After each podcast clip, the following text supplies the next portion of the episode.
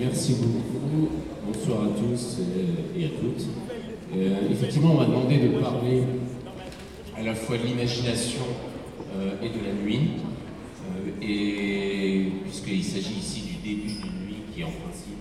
promet des, des, surprises, en tout cas j'espère, des événements, je voudrais essayer de réfléchir avec vous dans le court laps de temps qui m'est imparti sur le rapport entre l'imagination et la nuit, sur la manière dont la nuit nous permet d'explorer d'autres manières de vivre, de percevoir et donc par conséquent aussi d'imaginer, euh, mais en partant de ce fait que la nuit n'est pas euh, d'abord une utopie.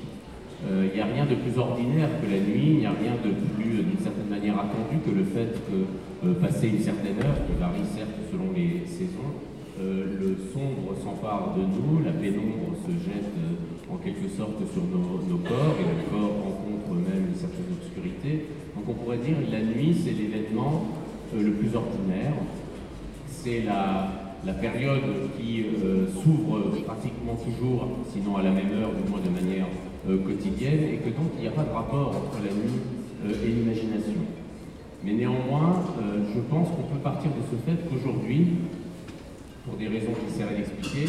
il ne suffit plus que le soleil se couche pour qu'il fasse nuit. D'une certaine manière, nous vivons une période liée en particulier à un certain nombre de technologies qui font que la nuit n'est plus dans cette évidence qu'elle a pu être pour ou qu'elle a pu signifier pour euh, des générations entières au cours de l'histoire. Pensons par exemple aux paysans qui euh, vivaient en fonction du lever du soleil et de son coucher, pour lequel il y avait une sorte d'évidence naturelle à la nuit. Et nos nuits sont devenues, de par euh, les progrès, ou en tout cas les évolutions de la technique, nos nuits sont devenues de plus en plus artificielles, ce qui représente à la fois un avantage et un inconvénient. Un avantage parce que nous pouvons décider qu'il fait nuit, et d'une certaine manière, c'est ce que nous faisons euh, ce soir, c'est-à-dire que nous pouvons décider de changer de temporalité, de changer d'espace d'expérience par rapport au jour. Ça, c'est pour l'aspect euh, positif. Et l'aspect négatif, que j'essaierai d'examiner aussi dans un instant, c'est qu'il est de plus en plus difficile euh, d'expérimenter ce qu'est après tout la nuit, c'est-à-dire justement un espace pour de nouvelles expériences, pour de nouveaux imaginaires, un temps qui soit ouvert à de nouvelles, euh, à de nouvelles perceptions. Je dirais donc que la nuit, ce n'est pas une utopie, nous la vivons tous les jours, en quelque sorte, ça, se rapprocherait plutôt de ce que Michel Foucault appelait une hétérotopie. Utopie, c'est le lieu de nulle part, c'est une espérance dans un ailleurs qui soit absolument radical par rapport à ce que nous vivons euh, aujourd'hui, euh, ici et maintenant. L'hétérotopie, c'est un autre espace, topos veut dire euh, lieu en, grec, un autre espace, une autre manière d'expérimenter notre rapport au monde. Alors je voudrais commencer en disant, enfin après cette petite introduction, je voudrais commencer en, en posant la question suivante, qu'est-ce qui fait que la nuit c'est justement un espace autre Qu'est-ce qui fait que c'est un espace et un temps d'ailleurs qui soit ouvert à d'autres manières de percevoir, à d'autres manières de voir, à d'autres manières d'imaginer par conséquent. Et je crois que pour cela, il faut partir de quelque chose d'assez simple, assez évident, c'est que ce qui caractérise la nuit, en principe du moins, ce qui caractérise la nuit, c'est qu'on y voit moins bien. Que le sens qui, euh, dans le commun de la, du temps, nous oriente le plus dans nos expériences, dans nos mouvements, dans nos gestes, c'est-à-dire la vision, ce sens est euh, affaibli. Et d'ailleurs, c'est la raison pour laquelle la nuit est un, temps qui est déserté par un certain nombre d'entre nous, parce que précisément, nous aimons bien que notre vision soit euh, le, principe directeur de notre orientation. Nous aimons bien de pouvoir nous orienter en fonction de ce que nous voyons. Et la nuit, nous voyons moins bien. Nous voyons moins bien, et l'hypothèse que je ferais, c'est que, positive pour le coup, c'est que voir moins bien la nuit, c'est une occasion de voir autrement. Ce n'est pas simplement une privation, un manque, quelque chose qui nous handicape, l'obscurité ou la pénombre, c'est une manière d'expérimenter les choses autrement. Et on peut le comprendre très facilement parce que dans la nuit, particulièrement quand la nuit n'est pas encore investie par des lumières artificielles, dans la nuit, les sens, autres que la vision, prennent le relais en quelque sorte de la vision ou de la vue. Chacun a fait l'expérience que euh, dans l'obscurité, dans la pénombre, dans la semi-obscurité, eh bien, Louis ou bien le toucher, ce sont les deux sens principalement euh, requis, je crois, par l'expérience nocturne, l'ouïe et le toucher, d'une certaine manière, viennent en renfort de la vision. Autrement dit, nous y voyons moins bien, mais nous nous orientons dans le monde en fonction de ce que nous entendons, ou nous nous orientons dans le monde en fonction de ce que nous touchons. Et ce que, d'une certaine manière, des informations que notre corps, mais encore une fois pas le sens habituel, le diurne, est la vision, les sens comme l'ouïe et le toucher, euh, nous, nous amènent comme information, nous donnent comme manière de nous orienter dans un monde qui, a priori, le monde nocturne, nous est un peu plus hostile, ou en tout cas nous est un peu moins familier que celui euh, du jour. Et là où l'imagination va intervenir, c'est que la vision nous permet de nous faire une idée approximative de ce à quoi ou de celui à qui ou de celle à qui nous avons affaire. En revanche, l'ouïe ou le toucher, le fait d'entendre un bruit, le fait d'avoir un contact avec une matière, ne nous donne pas immédiatement une certitude par rapport à ce que nous voyons, par rapport pardon, à ce que nous touchons, à ce que nous entendons. Autrement dit, nous allons imaginer. L'animal nocturne, que ce soit d'ailleurs euh, le somnambule euh, ou le noctambule, l'animal nocturne, l'être humain en tant qu'il euh, choisit d'investir la nuit, c'est celui qui va d'une certaine manière s'ouvrir au monde, mais à un monde obscur, un monde confus, dans lequel il va imaginer toutes sortes euh, de choses qui vont euh, expliquer ses sensations.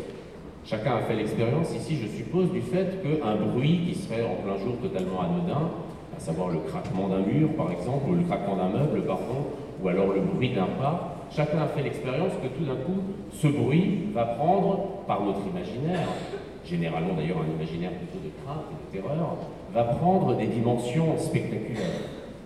Euh, nous allons nous imaginer que derrière ce euh, léger euh, craquement de bois se cache un animal, un être humain, pourquoi pas un démon. Bref, nous allons imaginer ce que nous ne voyons pas. Et de manière générale, d'ailleurs, l'imagination intervient toujours en fonction, on va partir plutôt, d'une déception par rapport à ce que nous voyons. Et ça rejoindra le thème politique que je vais aborder dans un instant. Imaginer, c'est toujours imaginer autre chose que ce que nous voyons. Et c'est ce qui fait que la nuit est un lieu pour l'imagination. C'est un lieu qui est ouvert du fait même que nous y soyons confrontés, c'est ça le mot important à mon avis, euh, nous soyons confrontés en permanence à l'imprévisible, à ce que nous ne voyons pas d'avance. C'est-à-dire qu'au fond, tout ce qui rentre dans notre champ perceptif la nuit, eh bien nous ne savons pas le reconnaître, nous ne sommes pas en mesure immédiatement de savoir à qui nous avons affaire. Est-ce un être humain? Est-ce un homme Une femme? Est-ce un animal? Encore une fois, est-ce de la matière? Est-ce du vivant? Est-ce du naturel? Est-ce pourquoi pas du surnaturel? C'est précisément parce que nous ne sommes pas en mesure de reconnaître, de prévoir, de voir d'avance donc ce qui arrive dans notre champ de perception que nous sommes tenus euh, de l'imaginer. Et ce qui est intéressant, ce qui fait que la nuit est à la fois quelque chose qui peut être désirable et quelque chose qui peut être effrayant, c'est que dans la nuit, la perception devient un événement. La, nuit est un lieu de surprise au sens littéral parce qu'elle nous amène à euh, sentir les choses, mais de telle sorte que nous ne soyons pas toujours en mesure de les maîtriser, de les prévoir de ce point de vue-là. Et je dirais que dans cette imprévisibilité liée à la pénombre,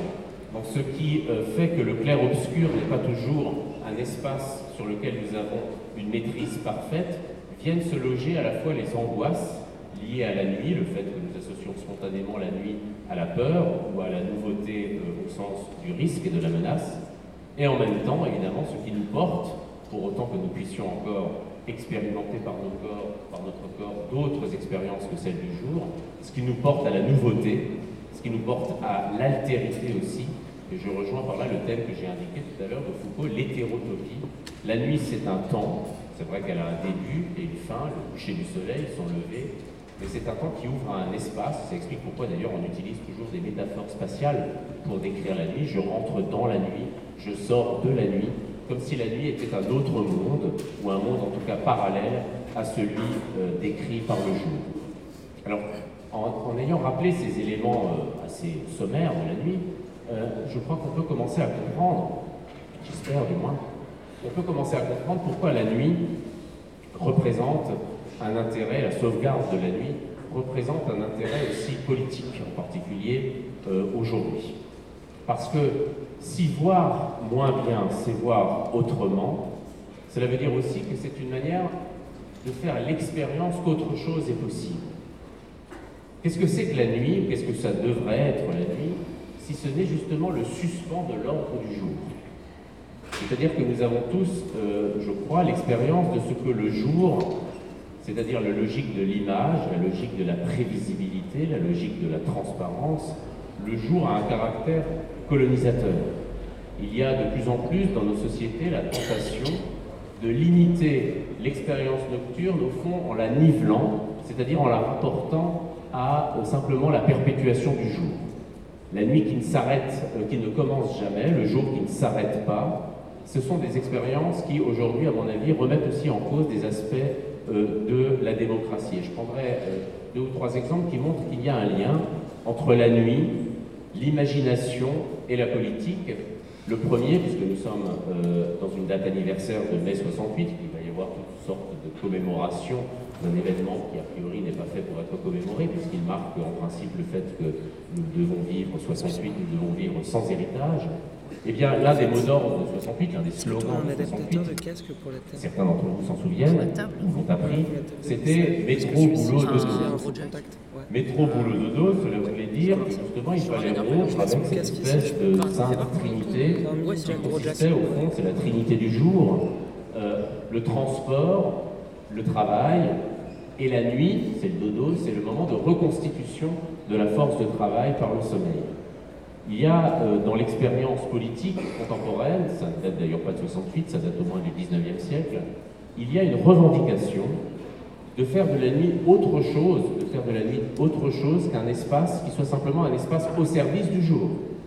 Un espace qui permette simplement de faire en sorte par le sommeil que le jour, je n'ai rien contre le sommeil, mais euh, de faire en sorte que euh, le jour ne, ne, soit que la perpétuation du même, à savoir justement l'exigence de productivité, l'exigence de travail, l'exigence de s'intégrer à la société. En 68, il y a eu cette, je dirais pas seulement cette espérance, pas seulement cette utopie, pas seulement cet imaginaire, mais cette expérience de faire de la nuit un espace habité, un espace qui ne soit pas simplement dévolu, je répète, à la perpétuation de l'ordre du jour. Et si je disais tout à l'heure que c'est une tradition plus ancienne, c'est que, euh, je ne vais pas développer, mais au XIXe siècle, en particulier au moment des journées révolutionnaires de 1848, euh, il y avait une tradition euh, des ouvriers. C'était l'époque où Paris était encore, y compris ce lieu, d'ailleurs particulièrement un lieu industriel, un lieu prolétaire. Il y avait une tradition qui consistait pour les ouvriers, qui travaillaient le jour évidemment, à se réunir le soir non pas justement pour faire ce que l'on attendait d'eux, c'est-à-dire euh, manger et puis dormir afin de pouvoir se lever le matin frais et dispo pour travailler, mais qui consistait, c'était les ouvriers saint-simoniens en particulier, à se réunir pour étudier, pour euh, délibérer politiquement, parfois pour élaborer toutes sortes de complots,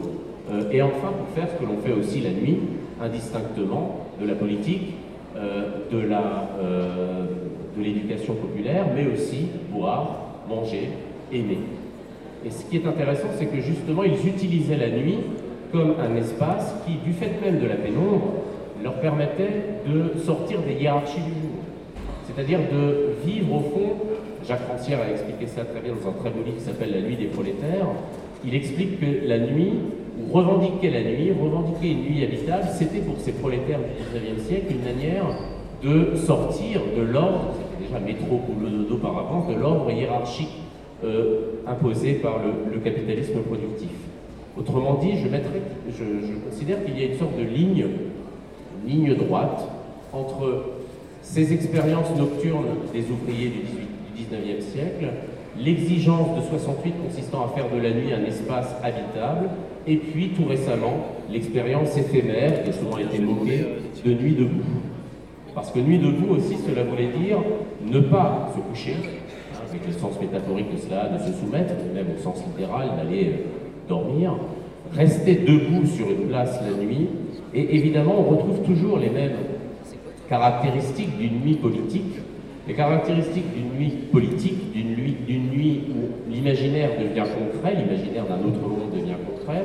sont les caractéristiques qui expliquent pourquoi bien souvent euh, ces tentatives, les ouvriers de,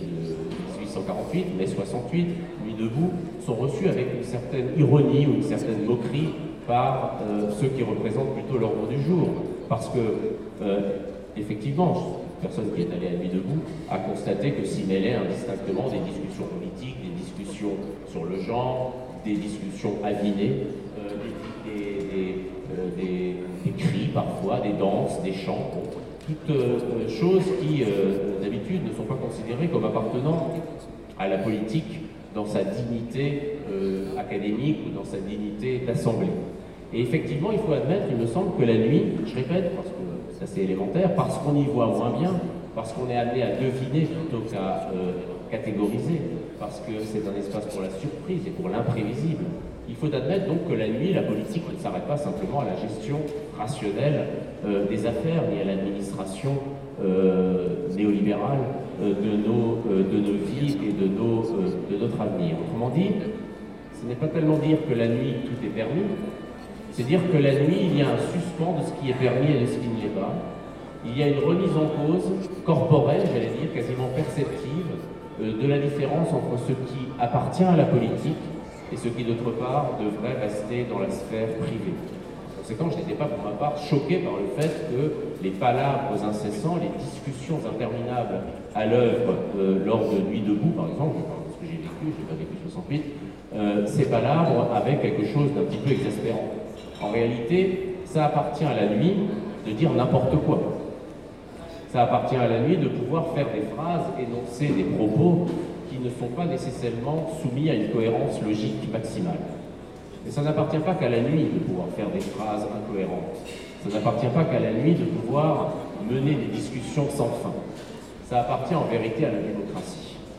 C'est-à-dire à ce fait ou à cette forme de société dans laquelle, justement, il n'y a plus a priori de différence entre ce qui mérite ou ce qui a le droit d'être dit et ce qui en revanche est censé devoir euh, être gardé pour soi. Et c'est pour ça qu'il me semble que l'imaginaire à l'œuvre dans la nuit, même s'il peut être délirant, même s'il peut être considéré comme parfaitement improductif, cet imaginaire a néanmoins un sens du point de vue même euh, d'une démocratie dont on s'entend par le monde aujourd'hui à dire qu'elle ne se porte pas très bien, peut-être précisément parce qu'elle s'est complètement ou intégralement soumise à l'ordre rationnel du jour, c'est-à-dire un ordre qui suppose qu'il y a au fond une différence entre ce qui mérite d'être visible, espace public, et ce qui doit rester caché, espace privé. Pour le montrer, je prendrai une citation que je trouve très expressive d'un film de Jean Eustache, qui s'appelle La maman et la putain, qui d'ailleurs a été euh, écrit et filmé juste après mai 68, dans La maman et la putain, Jean Eustache a mis dans la bouche d'Alexandre, joué par Jean-Pierre Léo, une phrase qui paraît très significative sur le rapport entre la nuit et l'imaginaire. Euh, je rappelle simplement le contexte de la scène. Alexandre, Jean-Pierre Léo, euh, se trouve sur une terrasse de café, pour le coup en plein jour. Euh, il rencontre une femme et il explique à cette femme les raisons pour lesquelles son histoire d'amour avec une autre femme vient de s'interrompre. Et il lui explique qu'en réalité, lui vit la nuit. C'est un animal nocturne, un noctambule, alors qu'elle, c'est la formule qu'il emploie, était belle comme le jour. C'est-à-dire que, au fond, elle vivait dans le monde du jour, c'est-à-dire dans le monde officiel, dans le monde du travail, dans le monde de la, lumière euh, sociale. Et par conséquent, le seul moment où ils se croisaient encore, c'est le moment de l'aube, le moment équivoque de l'aube, où lui rentrait de ses nuits euh, de palabres, justement, de discussions interminables euh, et aussi d'alcool. Et elle se levait dans le but de donner un sens à sa vie. Et au fond, il explique qu'il s'est creusé dans le couple qu'il a, qui vient de s'achever, si je puis dire, une différence qui est une différence plus cruelle, plus difficile à, à maîtriser que la différence, que les habitudes qui s'installent dans un couple, une différence de perception. Au fond, ils ne voyaient plus les choses de la même manière. Leur vie ne se ressemblait plus. Et alors, la, jeune femme qui se trouve face à lui lui dit Mais alors, pourquoi n'avez-vous pas changé votre mode de vie? Pourquoi n'avez-vous pas essayé, puisque vous l'aimiez, cette femme, de vivre le jour? euh, et d'arrêter de, mener une vie noctambule qui vous séparait d'elle Et il, il répond c'est la phrase qui m'intéresse Vous savez comme les gens sont beaux la nuit. Vous savez comme les gens sont beaux la nuit me paraît être une phrase qui dit le, la plus simplement possible les raisons pour lesquelles, en dépit de toutes les invitations à vivre le jour, un certain nombre d'entre nous choisissent néanmoins d'investir la nuit comme un espace d'expérience. D'abord parce que c'est une phrase qui, au fond, n'a aucune logique, aucune euh, certitude, parce qu'on ne voit pas très bien pourquoi les gens deviendraient subitement beaux la nuit. Et en réalité, évidemment, les gens ne sont pas beaux la nuit, je veux dire en tout cas qu'ils ne deviennent pas plus beaux la nuit qu'ils ne le sont le jour. La beauté ici, elle ne caractérise pas les êtres que nous rencontrons la nuit, elle caractérise une certaine modalité de notre regard sur eux. C'est précisément parce que nous les voyons moins bien, dans un certain flou artistique, c'est précisément parce que nous les devinons, c'est peut-être aussi parce que nous les imaginons, que nous, avons une tendance à les considérer comme beaux, beaux voulant ici dire non pas selon les critères diurnes de la beauté, euh, ne voulant pas dire harmonieux. On sait bien que la nuit, nous rencontrons toutes sortes d'êtres qui sont très disharmonieux, très imprévisibles, je l'ai dit, mais beaux voulant dire, à mon avis, ici, que notre regard sur eux est plus indulgent que précisément parce que nous sommes dans un régime de l'imprévisibilité, nous sommes, nous sommes aussi, du moins nous parvenons parfois à être dans un régime de la, plus que de la tolérance, de la reconnaissance euh, de certaines formes d'excentricité. Et euh, la nuit, si c'est une nuit, je dirais, fidèle au nocturne, euh, la nuit, c'est précisément cet instant ou ce temps démocratique en ce sens, où des différences, différences comportementales, différences vestimentaires, différences de genre, différences euh, d'aspect, sont accueillies avec une plus grande générosité qu'en plein jour, où précisément nous nous attendons à voir un certain nombre d'êtres, et lorsque euh, ce que nous nous attendons à, ce que nous voyons ne correspond pas à ce que nous attendons à voir, à ce que nous avions prévu de voir, eh bien nous sommes déçus, parfois euh, énervés, parfois mis même en colère. Vous savez comme les gens sont beaux la nuit, qui est l'ultime argument pour expliquer que, au lieu de dormir, nous sortons, ou qu'au lieu euh, de rester chez nous, euh, nous euh, demeurons éveillés. Vous savez comme, les gens sont beaux la nuit est une phrase qui est donc paradoxale, mais qu'on comprend mieux si on fait l'expérience de ce que l'indulgence du regard est une dimension fondamentale de l'expérience nocturne. Et face à tous ceux qui disaient que, par exemple, Nuit debout était un ramassis de, de revendications incohérentes, j'avais envie de répondre systématiquement, vous savez comme les gens euh, sont beaux la nuit, c'est-à-dire que nous admettons d'eux qu'ils portent des discours et qu'ils aient des gestes aussi euh, que nous n'admettrions certainement pas euh, en plein jour. Et puis, je vais conclure, personne ne me dit si je parle trop ou pas, je ne sais pas, je m'adresse au... Oui, il ne reste pas, pas énormément de temps. vous savez comme les gens sont beaux la nuit est une phrase contre-intuitive, comme disent les philosophes, paradoxale, euh, à un deuxième titre. Pas seulement parce qu'on ne comprend pas très bien pourquoi, j'espère avoir expliqué euh, pourquoi, mais a priori on ne comprend pas très bien pourquoi euh, il deviendrait tout d'un coup plus désirable la nuit. Mais le deuxième aspect paradoxal de cette phrase, c'est c'est la formule les gens. On dit tout le monde est beau. Or, la beauté, la beauté du jour, la beauté est un concept distinctif, un concept hiérarchique. La beauté, ça suppose la différence entre ceux qui sont beaux et ceux qui ne le sont pas. L'affirmation selon laquelle les gens, en général, c'est quand tous sont beaux la nuit, est donc une affirmation d'autant plus étonnante qu'elle est égalitaire. C'est en quoi d'ailleurs, à mon avis, elle est démocratique et la nuit elle-même est démocratique parce que la nuit, ce sont en droit, pas toujours en fait évidemment, tous les corps, toutes les manières d'être, toutes les euh, formes, je dirais, euh, comportementales qui reçoivent un droit de cité. Et j'insiste sur ce terme qui renvoie à la politique. C'est-à-dire que comme nous ne sommes pas très sûrs d'avoir bien vu la personne qui est face à nous, qui vient de passer dans notre champ de vision,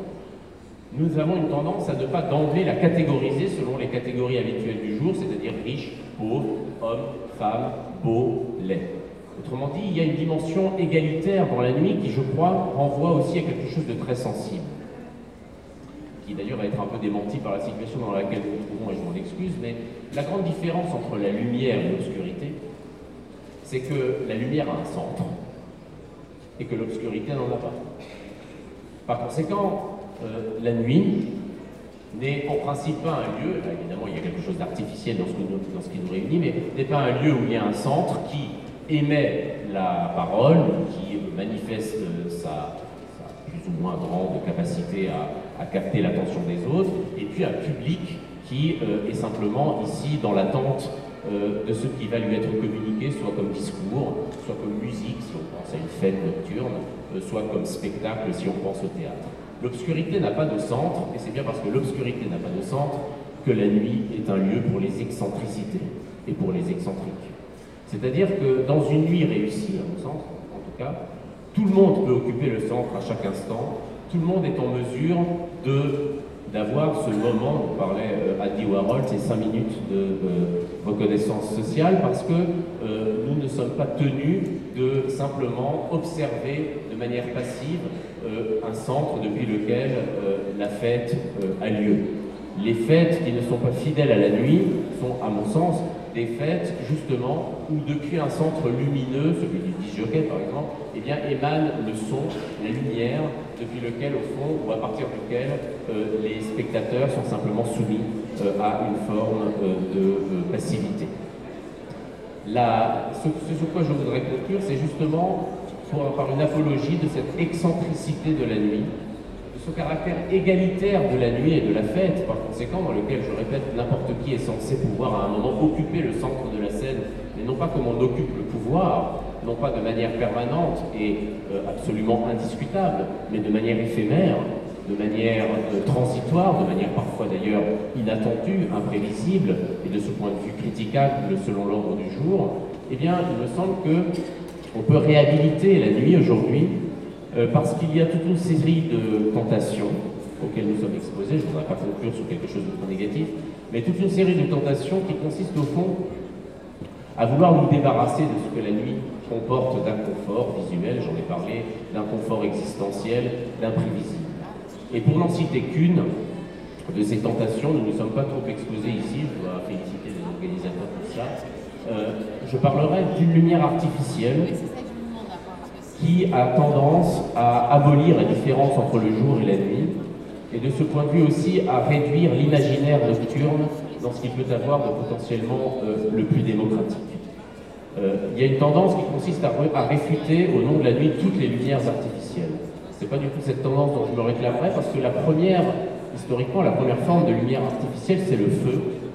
Et le feu, l'incendie par exemple, est une lumière artificielle tout à fait compatible avec la nuit parce qu'elle s'éteint, il s'éteint le feu et il s'allume, donc ce n'est pas une lumière permanente. Euh, et deuxièmement, c'est une lumière qui accueille le feu toutes sortes de couleurs. Or, il y a des couleurs nocturnes, chacun peut le voir, très difficilement à Paris aujourd'hui, en euh, contemplant un ciel étoilé. En réalité, ce n'est pas la lumière artificielle, l'ennemi de la nuit, c'est une lumière artificielle. Une lumière particulière qui a tendance à envahir le monde, que j'appellerais pour ma part la lumière blanche. C'est la lumière des néons, c'est la lumière qui, contrairement à la lumière artificielle comme le feu, ne s'éteint et ne s'allume jamais. C'est une lumière éternelle. C'est celle qui traverse euh, les stations de service ouvertes 24 heures sur 24, les salles d'aéroport, les salles d'attente d'aéroport, celles que l'on retrouve dans les centres commerciaux, celle qui, d'une certaine manière, se retrouve aussi chez nous, de manière intrusive, à travers, chez nous, je veux dire, dans notre foyer, à travers un certain nombre d'écrans. Cette lumière blanche, c'est une lumière sans couleur, c'est une lumière qui n'est pas la lumière du jour imposée à la nuit, parce qu'au fond, rien ne correspond à cette lumière blanche dans le jour. C'est une lumière qui vise à abolir la différence entre le jour et la nuit. C'est une lumière qui vise au fond à établir une transparence permanente. C'est pour ça d'ailleurs que cette lumière est utilisée dans un but généralement sécuritaire avec des vidéos de caméra surveillance, parce qu'elle permet finalement euh, de rendre tout visible à tout instant, et surtout qu'elle abolit, c'est le point qui la rend la plus hostile à la nuit, elle abolit l'ombre. C'est une lumière sans l'ombre, sans, ombre, sans capacité de refuge, une lumière à laquelle il est très difficile d'échapper, d'autant plus, je le répète, qu'elle ne s'éteint euh, en droit jamais. Chacun a été ici dans un centre commercial, chacun été dans une salle d'attente d'aéroport, ce sont des lieux ou des temps dans lesquels il est tout simplement impossible de dire, lorsqu'on se trouve sous cette lumière blanche, si nous sommes en plein jour ou s'il fait nuit dehors. Car cette lumière, au fond, d'une certaine manière, colonise notre temporalité et elle abolit, je vais elle abolit ce qui est, à mon sens, la vertu fondamentale politique de la nuit, c'est-à-dire d'être une expérience de l'alternance. L'alternance entre le jour et la nuit, c'est-à-dire la possibilité de vivre plus d'une seule temporalité, de vivre ou d'expérimenter d'autres formes de perception que ceux qui sont seulement euh, organisés autour de la vision, autour de la hiérarchie entre le jour et la nuit, entre la lumière et l'obscurité, cette expérience de l'alternance entre des régimes d'expérience différents, et ce qui, à mon avis, est remis en cause par ce triomphe de la lumière blanche, dont, évidemment, je ne l'ai pas dit, mais dont le but est néanmoins de constituer un temps homogène dans lequel on puisse travailler 24 heures sur 24, 7 jours sur 7, 365 jours sur 365 jours et autant de nuits. C'est-à-dire au fond d'abolir la différence sensible entre nos expériences pour constituer un temps qui soit identique à lui-même dans lequel au fond nous puissions être un peu semblables à des machines d'ailleurs, euh, performants en, permanence. Je conclue cette fois-ci, je le promets par une phrase, la nuit qui nous réunit, ou qui réunit plusieurs lieux d'ailleurs parisiens à cette heure, s'intitule L'imagination au pouvoir. D'une certaine manière, euh, un certain imaginaire est d'ores et déjà au pouvoir. C'est justement cet imaginaire selon lequel les critères du jour doivent s'appliquer en permanence, les critères de visibilité à la fois sécuritaires et productifs sont euh, l'alpha et l'oméga de toutes nos expériences. Par conséquent, je ne dirais pas simplement qu'il faut mettre l'imagination au pouvoir, car un certain imaginaire, disons, managérial, de la performance, de la transparence, de la lumière blanche, que j'ai essayé d'expliciter, est d'ores et déjà au pouvoir. Ce qu'il faut en revanche, à mon sens, ce qu'il est, est, désirable, je n'ai pas prétention et ni vocation à dire ce qu'il faut faire, mais ce que j'aimerais euh, pouvoir euh, préserver, pour moi-même d'abord et pour les autres, si c'est possible, c'est la possibilité qu'il y ait plusieurs imaginations en conflit. Que l'imagination, euh, l'imaginaire lumineux de la performance 24 heures sur 24 soit contrebalancé ou entre en conflit par l'imaginaire nocturne, celui dans lequel deviner prend le pas sur voir ou prévoir, dans lequel sentir prend le pas sur euh, calculer, et dans lequel, euh, pour tout dire, la nuit devienne ou soit encore cette hétérotopie sur laquelle un imaginaire progressiste et pas simplement un imaginaire de la euh, reproduction du jour deviendrait impossible. Voilà, sur, quoi il me, il me reste simplement à vous souhaiter à tous et à toutes une bonne nuit. Et une bonne nuit, ce n'est pas ce qu'on entend d'habitude, c'est-à-dire une nuit sans événement, une nuit dans laquelle le sommeil ne sera perturbé par aucune, euh, par aucune survenue euh, événementielle inattendue, par aucune monstruosité ou par aucune imprévisibilité. Une bonne nuit, j'espère vous l'avoir indiqué ou suggéré, c'est une nuit où euh, tous les gens sont beaux. Merci à vous.